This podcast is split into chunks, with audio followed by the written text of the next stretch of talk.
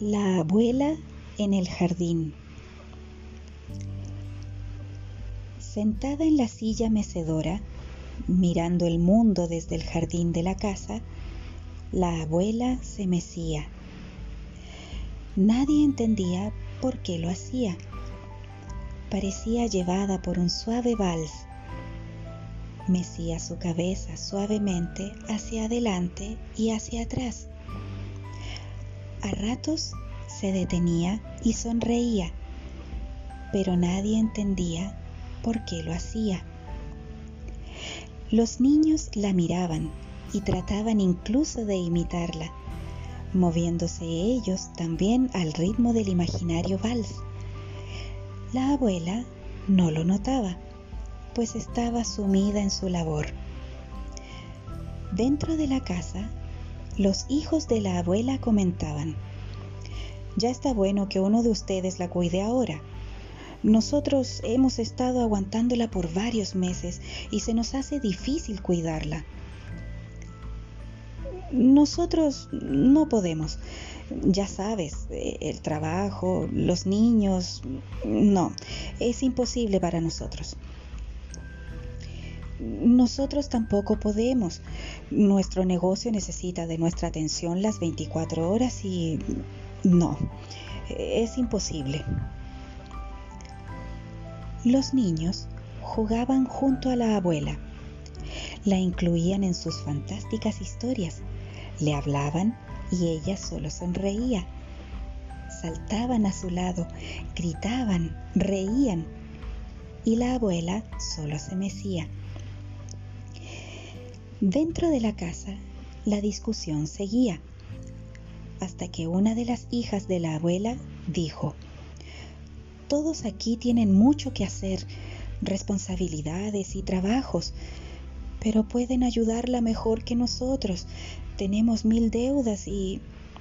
Pero tú eres solo dueña de casa y no trabajas. No tienes nada más que hacer. Silvia se irguió, dolida, triste y ofendida.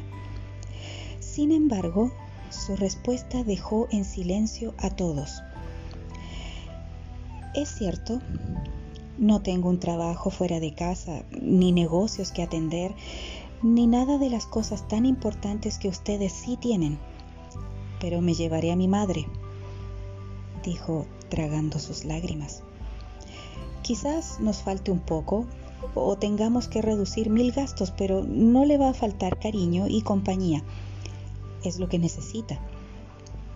Ay, Silvia, siempre eres tan dramática, dijo Carlos con desprecio. No lo soy. ¿Se dan cuenta de que es nuestra madre? No la voy a dejar sola. Y ya que ustedes tanto discuten y no pueden, yo sí puedo. Me la llevo. No se habló más del tema. Silvia comenzó a arreglar y guardar las pocas cosas de su madre. Un par de camisones para dormir, sus pantuflas, algo más de ropa, su colonia y otros detalles. Todas las cosas cabían en un pequeño bolso. Los hermanos miraban a Silvia y no se atrevían a decirle nada. Salieron al antejardín y Silvia se acercó a su madre con suavidad. Vamos, mamá, dijo tomándola suavemente para que se pusiera de pie. La anciana la miró sonriendo y lentamente se puso de pie. Los hijos se despidieron de ella con promesas de iremos a verte o si necesitan algo solo díganlo. Los niños no entendían, pero abrazaron a la abuela y la llenaron de besos. Se despidieron de ella pensando que solo era un paseo. Ya en casa de Silvia, la abuela se mostraba pensativa en un rincón. Silvia la llevó a mirar por la ventana que daba al patio para que relajara la vista. Ahí afuera estaban Antonia y Eduardo, girando y jugando entre las flores. La abuela se puso feliz al verlos y sonrió. Ellos desde afuera la saludaban también. ¿Te sientes bien, mamá? ¿Estás tranquila? le preguntó Silvia con ternura. Escuché cuando estaban decidiendo con quién me iría yo, dijo la anciana. Y Silvia se estremeció.